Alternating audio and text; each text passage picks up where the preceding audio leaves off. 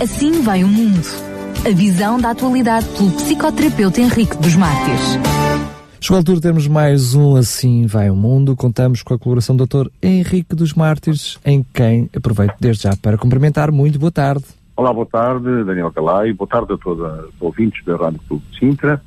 E vamos então avançar com o nosso programa. É isso mesmo, depois de termos visto os três freios da mente, quase que uma preparação para a temática de hoje, a violência retrato de uma sociedade perturbada. A violência é mesmo uma perturbação, não é algo necessária? Por vezes é necessária, mas nem sempre, e, porque há uma violência que, que Bergeret uh, portanto, uh, falou e, e, essa violência, ele definiu como uma violência fundamental que é aquela violência inata, aquela violência que nos leva a agir, para não ficarmos num estado de, de, de, de inatividade ou de inação, então essa, essa violência é necessária, mas não é dessa que nós vamos tratar hoje. Nós hoje vamos tratar, uh, em inglês percebe-se mais este tipo de violência, porque em inglês existem duas palavras, não é? Uh, que definem, não é? Aggressivity uh, e aggressiveness.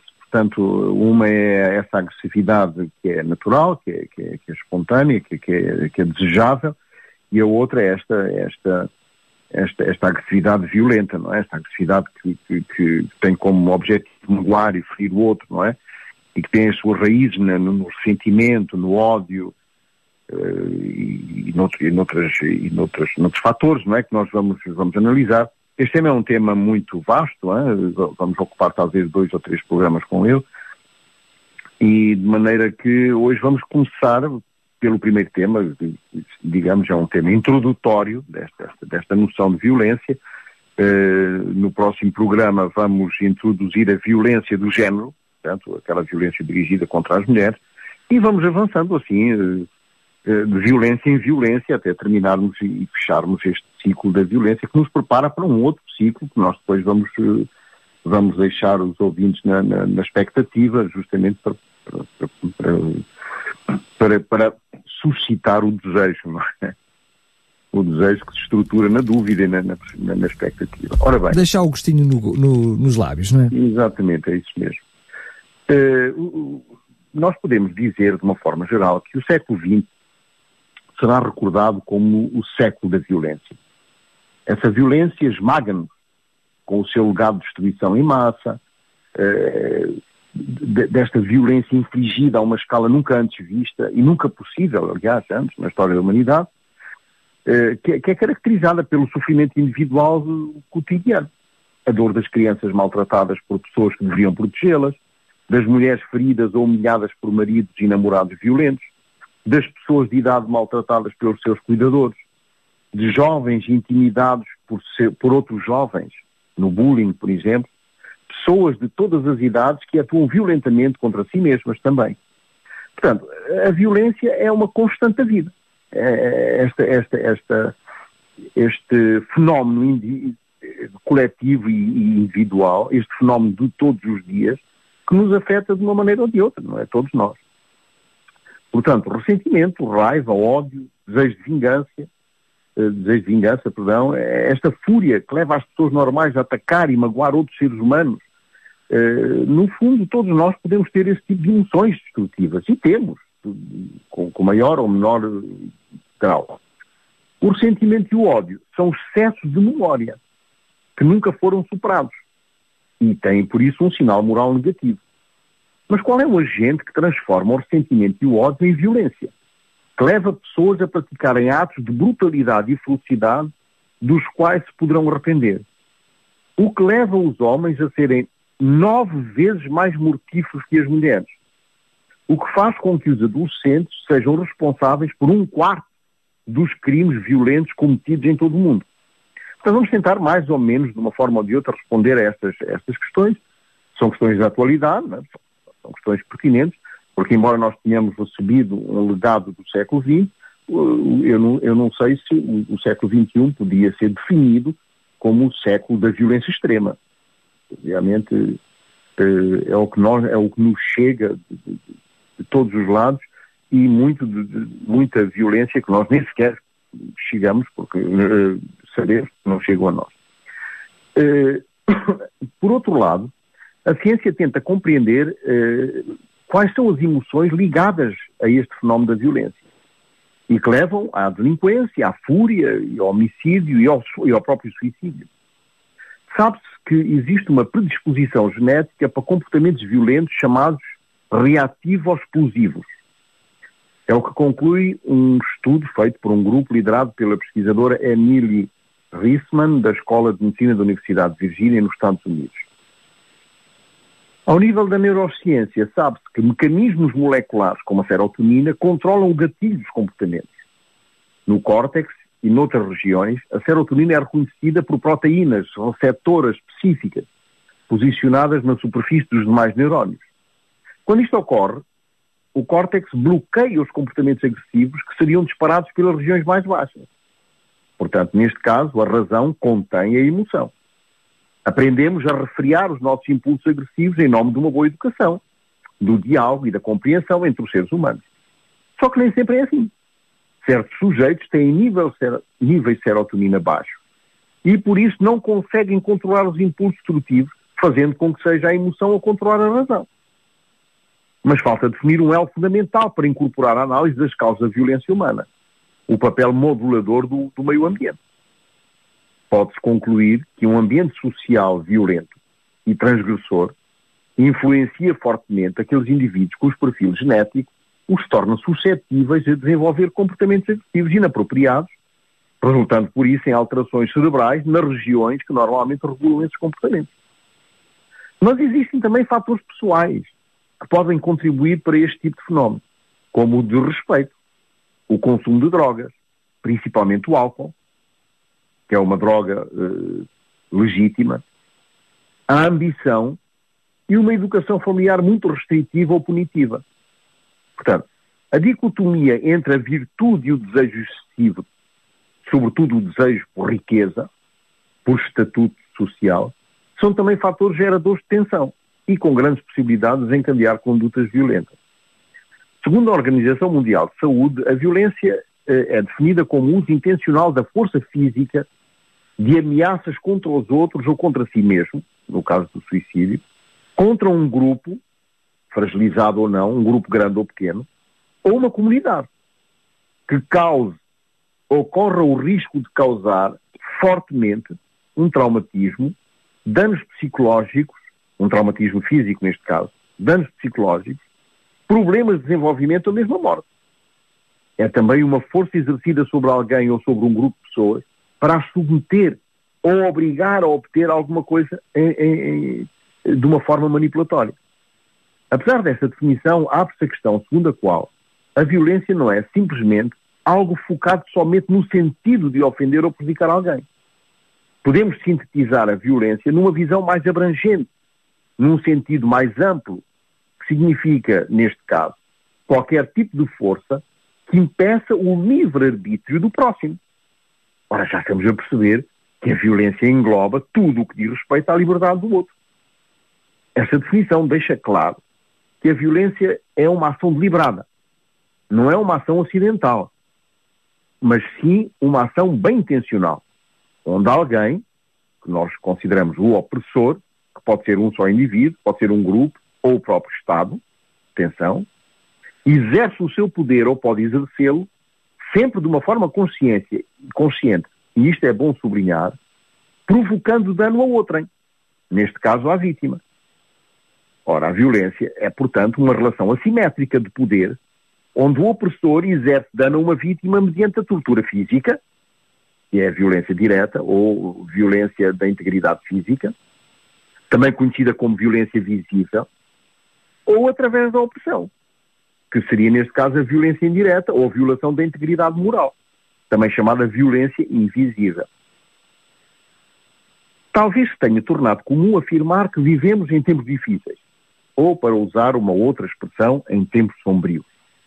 Crise económica, crise do sistema financeiro, crise de, conf de confiança nas instituições, crise de valores, crise energética, crise de sustentabilidade, mudanças climáticas e catástrofes ambientais, crise dos próprios paradigmas sociais e psicológicos, mudanças epistemológicas guerras e terrorismos, intolerâncias religiosas e, não menos grave, crise do próprio sistema educativo. Ora, tempos tão difíceis ou sombrios que talvez já tínhamos escutado a expressão crise da época, para sinalizar que não vivemos simplesmente mais uma época de crise. Aquilo que pensamos é passível se transformar em coisa. Contudo, aquilo que nós sentimos pode se transformar em realidade, porque o sentimento, mais do que o pensamento, tem a capacidade de se atualizar em situações, em efeitos orgânicos e até no próprio ambiente. A lei da atração atesta esta afirmação, dizendo que nós atraímos tudo aquilo que sentimos. Ora bem, nesta, nesta, nesta circunstância, o ser humano age porque ele está insatisfeito. Porque mesmo quando não sabe o que quer, sabe muito bem o que não quer. Além disso, o ser humano é o único animal que pode dizer não. O único que fala do que não é mais e do que ainda não é. O único que fala para exprimir a sua necessidade e o seu desejo, que é uma necessidade criada por ele mesmo e que a natureza não o facultou. Isso significa que o conteúdo da sua linguagem não é formado só por aquilo que é, mas fundamentalmente por aquilo que não é. O ser humano não se concentra, ou não, perdão, o ser humano não se contenta com esta transformação daquilo que lhe é dado. A sua negatividade não só transforma a natureza, mas transforma também a maneira de transformá-la. Porque o instrumento especificamente humano dessa atividade negadora e transformadora é esta linguagem. Ou, se preferirmos, um termo mais usual, talvez, e provavelmente menos claro, o pensamento, a razão. Aquilo que nega o que é imediato. Se o homem é o ser que não se contenta com aquilo que lhe é dado, então ele também não se contentará com esse dado, que é o seu, e que consiste em negar o dado do outro. Assim, criar o contentamento pela vitória sobre o descontentamento é operar de uma certa forma uma dupla, uma dupla negação. É fazer a negatividade voltar-se contra a negatividade. É, pelo que tudo parece indicar, a maneira humana de viver a humanidade. Ou, por outro lado, e que no fundo acaba por ser o mesmo, é o que permite ao homem ser razoavelmente razoável. Ele jamais conseguirá uma vitória definitiva sobre o descontentamento. Porquê? Porque ele arrastará sempre atrás de si a sua animalidade, no sentido instintivo e impulsivo do termo, e ao mesmo tempo a sua negatividade. Ora, a negação da sua negatividade nunca lhe permitirá ser plenamente razão, porque ele, de certa forma, está a negar-se a si mesmo e à sua própria impulsividade. Portanto, é esta linguagem ou a razão que faz aparecer a violência. O homem é o agente falante. Portanto, é o único a revelar a violência. Porque também é o único a buscar e a criar um sentido para a sua, a sua violência e também para a violência do mundo. Um sentido para a sua vida num mundo organizado e compreensível por referências à própria vida. Ora, os animais podem ser violentos como os leões, organizados como as formigas, mas só são violentos organizados aos olhos do homem. Eles não se opõem nem se organizam em vista de criar alguma coisa maléfica. Só o homem conhece e designa a violência, o absurdo, o sem sentido. Para a fera, atirar sobre a sua presa não é insensato, nem violento assim como não é insensato nem violento não poder viver fora do formigueiro. O homem é, portanto, o único ser que pode captar o insensato e dizer não à insensatez. Significa que só existe o insensato do ponto de vista do sentido, do senso, e que só existe violência se e somente se existe razão, e do ponto de vista da razão. Ora, para bom entendedor, isso quer dizer que a diferença entre o sensato e o insensato, entre a violência e a razão, só se estabelecem depois da escolha da razão. Escolha da razão. A expressão até pode, parecer, pode até parecer chocante, mas é perfeitamente coerente com o que foi dito até agora. Mais exatamente, é na medida em que se atualiza a possibilidade da razão, ou da linguagem razoável, neste caso, que a violência se mostra como a outra possibilidade do homem. A violência é, então, uma espécie de sombra que acompanha o ser humano desde o momento em que ele se afirma como humano, porque ele pode fazer escolhas livremente através da sua razão. Ora, esta sombra que existe pelo homem e para o homem é, portanto, só a luz da razão. Essa dualidade que define o ser humano, aliás. Porque só a razão pode dar contentamento. Mas também temos consciência de que só a razão se realiza no meio da violência. Pois o ser humano jamais se encontra definitivamente fora do âmbito no qual a violência e o medo são possíveis. Ora, o ser humano não é só razão. Também é emoção, mas é sobretudo razoável. A violência, portanto, é original, radical. E enquanto possibilidade, é inabalável. A razão só se afirma sobre o fundo da violência porque ela é sempre razão finita, razão do ser humano numa determinada situação. A violência é, neste sentido, a possibilidade humana que permanece sempre como um outro da razão, como uma ameaça constante à razão, pois o seu princípio não pode ser eliminado pela própria razão. O ser humano pode recusar a razão conscientemente, isto é, com conhecimento de causa, pois a possibilidade de recair na violência mesmo depois de ter levado a razão às suas extremas possibilidades, mostra que a violência é irredutível à razão, pela própria razão. E que a razão permanece sempre como a outra possibilidade do homem. E isto coloca-nos numa posição na qual o homem não pode dar desculpas de ter sido violento sem saber. Ora bem, esta dor, este sofrimento, esta amargura, estes sentimentos maus, estão constantemente a desafiar esta razão. Parece que não cessa mais a tragédia, de atrairmos tragédia. Vivemos hoje, portanto, nesta geração em que estamos caracterizando a vida com muita dor, com muita tragédia, produto também, de uma certa forma, de uma mídia cruel que nos ensinou a atrair automaticamente o mal. Quando a razão está contaminada por uma memória do ressentimento, ela só produz sentimentos nefastos como a inveja, o ciúme, a inimizade, o ódio, os conflitos, os homicídios, as guerras, a maledicência. Fica, portanto, uma consciência embrutecida, dispéptica, que não digere nada, não esquece. O sentimento é, então, um conceito moral. A violência está normalmente ligada à agressividade, que é caracterizada por uma tendência a atacar, mas que é fundamental para a sobrevivência da sociedade e é útil ao desenvolvimento do indivíduo aquela agressividade que eu falava no princípio. A agressão constitui a expressão comportamental da agressividade e caracteriza-se por um ataque súbito e não provocado. Neste caso é a ofensa. A banalidade da ofensa pode ser considerada sob dois pontos de vista. Ela pode ser positiva ou negativa. Ora, a ofensa é positiva quando o ofensor não está minimamente preocupado se o outro ficou ofendido com a sua atitude ou com as suas palavras. Esta é a banalidade positiva de, de, da ofensa. Na banalidade negativa, o ofendido procura justificações como forma de abrandar as atitudes ou palavras ofensivas do outro. Eu dou um exemplo. Um, um, um, homem chega à casa e ofende a sua mulher, sua esposa. E ela banaliza negativamente a ofensa. Sente-se ofendida, mas pensa. Utiliza mecanismos uh, que, que, tendem a, a, minimizar a brutalidade das palavras.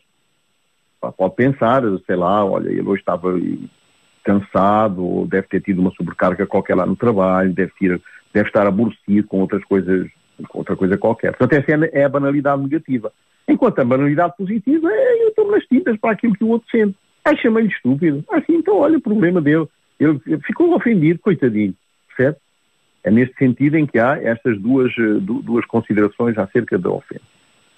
Na realidade, a ofensa tem, portanto, este objetivo perverso, produzir mal ao outro, desencadear no outro um sentimento desconfortável. E este, este sentimento acaba por se repetir no tempo, é o ressentimento. É por isso gerador de, de, deste, desta, desta, desta emoção negativa, que por sua vez é causador também da amargura. E é esta amargura que leva ao ódio que pode depois exprimir-se de uma forma nua, aberta, brutal e manifesta, que é então a violência. Eh, o ódio, neste caso, ocasiona a ausência de perdão, uma vez que é um sentimento que anula a capacidade interior de reconciliação, ou seja, anula uma atitude exterior que leva ao estabelecimento de um relacionamento saudável. O ódio é uma armadilha escondida, pronta a destruir quem a possui. Muitos têm caído nesta armadilha e são por isso aprisionados para sempre. Eu estou a chegar bem, Daniel. Claro que sim, doutor Henrique dos ah, ótimo. Sentir-se ofendido envenena a existência e só tem três saídas. Ou perdoar e libertar-se, portanto, da cilada do ódio, ou atacar o outro, conduzido, conduzindo, portanto, o sujeito a uma espiral de violência, e muitas vezes até são atacados os que não têm nada a ver com a causa do ressentimento, ou então, e, e esta é uma terceira saída, deixar o ódio minar o interior ser reagido, levando a um estado de depressão e a uma melancolia dilacerante. Ora bem, a violência, já estamos a perceber que tem a ver com a paixão da instrumentalidade. O que é isto, a paixão da instrumentalidade? É considerar o mal como uma responsabilidade burocrática, onde o que o pratica o mal não é mais do que o executante de uma ordem que lhe chegou de instâncias mais altas, como vamos ver um pouco mais à frente. Portanto, neste caso, a violência é um mal que, como diz Jean-Claude Chenet, na sua obra História da Violência, não é uma, mas múltipla, movediça, metamorfósica, e que designa, segundo os lugares e as épocas e as circunstâncias, realidades muito diferentes. Quando nos debruçamos sobre o estudo deste fenómeno, encontramos três tipos principais de violência, distintamente caracterizados segundo o seu campo de aplicação. Violência física, violência económica, violência moral ou simbólica. Não se pode caracterizar a violência somente do ponto de vista físico. Porquê? Porque existem dois aspectos que a compõem e que são de facto importantes a reter e que explicam essa especificidade. Primeiro, primeiro aspecto, um elemento de força física identificado pelos seus efeitos. E em segundo lugar, um elemento mais imaterial representado pela transgressão de uma norma moral ou ética. Na realidade, existem momentos em que a violência tem um cariz libertador, porque representa a ruptura com uma sociedade politicamente condenada ou ameaçada é por isso definida e apreendida em função dos valores que constituem um grupo social ou em função de uma interpretação subjetiva. O novo tipo de violência só pode ser entendido a partir de uma nova profissão, que é esta profissão do burocrata. Para um burocrata, a função que lhe é própria não é da responsabilidade, é da execução. Daí a tão reiterada afirmação: eu só cumpro ordens. E esse foi o principal argumento de Eichmann, o grande, o grande responsável pela morte de muitos judeus no, no, no, na, na, na, Segunda Guerra Mundial. Ele dizia: Não sou o monstro que eles fazem de mim, sou uma vítima da falácia. O seu advogado de defesa baseou-se na tese de que a sua culpa provinha da sua obediência. E a obediência é uma virtude. Pois claro. A minha honra, dizia ele, é a minha lealdade apresentando-se como um homem virtuoso. Pequeno parênteses, só com o objetivo de avivar a memória. Adolf Otto Eichmann foi um político da Alemanha nazi que foi responsável pela logística do extermínio de milhões de pessoas no final da Segunda Guerra Mundial. A violência não pode ser explicada como uma fatalidade, mas sim caracterizada como uma liberdade da raça humana. Kant afirma que os atos nos quais existe uma escolha consciente fazem apelo ao livre-arbítrio e, por isso, responsabiliza quem o realiza. A violência torna-se banal quando as condições do pensamento se esvaziam. É claro que os regimes autoritários ou totalitários contribuíram para esvaziar as condições do pensamento. A identificação com o carisma de um líder autocrático, por exemplo, e a possibilidade do sujeito na massa social poder perder alegremente o compromisso ético, ou seja, a transgressão das normas que nos permitem viver uns com os outros, podem perder a capacidade de julgamento. Ou seja, perder essa capacidade de julgamento de escolhas dos seus próprios atos e entrar num determinado gozo mórbido de extermínio de um povo ou de uma comunidade, ou de apoiar um líder violento somente pela paixão de se dissolver completamente na função burocrática, não tendo que se confrontar com essa dura e solitária necessidade de julgar os seus próprios atos. Podemos dizer que se trata de um indivíduo descerebrado do ponto de vista ético. A paixão da instrumentalidade fundamenta-se justamente nesse pressuposto, onde o violento se constitui como um sujeito numa espécie de pergunta para os outros. O grande outro simbólico, que é o reflexo do outro materno. O que é que tu queres de mim? Esta pergunta contém, na realidade, muitas perguntas. O que é que tu queres de mim de modo a que eu seja aquele que te completa? O que é que tu queres de mim para eu não ter de sofrer a angústia das minhas decisões, de ser autor das minhas decisões e poder servir? O que é que tu queres de mim para me livrar do duro dever de desejar? Em vez de ter que dar um destino ao meu desejo, eu submeto-me ao teu desejo, como se fosse modesto. A resposta a estas perguntas, portanto, já começamos a perceber, institui o processo transferencial, no qual o sujeito se identifica com o agressor e conclui que esse não é senão um pobre diabo. Quando um outro se coloca numa posição de tirano, ele só pode dominar uma sociedade ou um grupo de pessoas se consegue uma certa adesão subjetiva ao outro. Até pode acontecer que no final, na decadência, o tirano reforça a violência para manter o poder.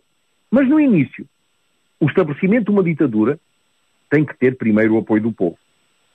Quando um ditador decide matar todos os seus adversários políticos pela extrema violência, ele tem que ter o apoio pelo menos dos seus súbditos. A paixão da instrumentalidade não é mais do que a paixão de se deixar instrumentalizar nas mãos de alguém. Isso foi facilmente observado nos campos de extermínio, onde os funcionários do Partido Nacional Socialista desfrutavam de um grande gozo em ser funcionários exemplares, seguindo perfeitamente as ordens e toda a estrutura que o partido pedia e que vigiavam para que fossem cumpridas à risca. Ora, ser exemplar neste caso seria matar o maior número possível de indivíduos por dia, utilizando-se de uma metodologia altamente científica e com extrema eficácia e planeamento, que era o extermínio total. O gozo não estava em matar pessoas, mas em ser um funcionário exemplar. Ora, a banalização da violência baseia-se, portanto, neste mesmo princípio. O delírio, a máscara, a ambiguidade, o sangue e todo o arsenal da maldade humana são organizados, no momento da extrema violência, às frias ordens de um líder, de um gangue qualquer. Não há diferenças subjetivas entre um cretino e um outro. A paixão da instrumentalidade consiste em fazer tábua rasa sobre a subjetividade. Sua função é a de livrar o sujeito da solidão e do risco da singularidade. Cada pessoa é, assim, instrumento do gozo de um outro. É assim que se instala a banalidade da violência. O gozo de ser instrumento do gozo de um outro. Ser capacho da vontade e do desejo de um outro. É o verdadeiro gozo sádico. Gozo de ter o mais frágil sob o seu domínio. O mal absoluto é aquele que se pratica convictamente em nome de um bem absoluto. O absoluto suspende a angústia da alienação e da castração que divide o sujeito. Ele não é mais dividido, não é mais clivado, como apaixonado que é absoluto. Toda a história do princípio ao fim, muito embora o fim da história ainda não tenha chegado, é uma longa crónica de crimes, assassinatos e todas as formas de violência. Será que a causa dessa violência e miséria está nas nossas hormonas e na química do cérebro? Como explicar que pessoas aparentemente calmas e com um percurso de vida sem incidentes nem nenhuma história de violência se deixam dominar por um estado de raiva tão profundo que os levam a fazer justiça pelas suas próprias mãos, matando, vingando crimes como outro crime? Pode a raiva fazer-nos perder a razão e levar-nos a atos, a atos de loucura? Se o homem violento não existisse, que falta faria? Ora, nestes últimos anos, a sociedade atual está a tomar consciência de um grave problema que afeta fundamentalmente as mulheres de todo o mundo. Trata-se daquilo que se chama a violência do género, a violência dirigida à mulher. E é isto que vamos continuar no a estudar no próximo, no, no próximo programa, que será daqui a duas semanas, ou seja, teremos agora, aliás, três semanas, teremos duas semanas de intervalo para gozar um merecido período de férias e depois voltamos então com, um, não é, eu não diria a segunda parte, porque já percebemos que esta rubrica vai ter um, cerca de 3 a 4 programas, portanto, com o segundo programa sobre um, a violência a violência. Muito bem. Doutor Henrique dos Mártires, mais uma vez agradecemos a sua participação. Relembrar que este programa, bem como os programas anteriores, estão disponíveis em podcast e quase que uns programas servem de uh, preparação para os próximos programas. Ou seja, é, os três freios da mente serviram de preparação para esta série de programas sobre a violência e depois uh, esta, por sua vez, servirá também de preparação para a próxima temática. Exatamente. Um grande abraço, Dr. Henrique dos Mártires. Igualmente. E até à próxima. Obrigado. Prazer, obrigado. Assim vai o mundo. A visão da atualidade pelo psicoterapeuta Henrique dos Mártires.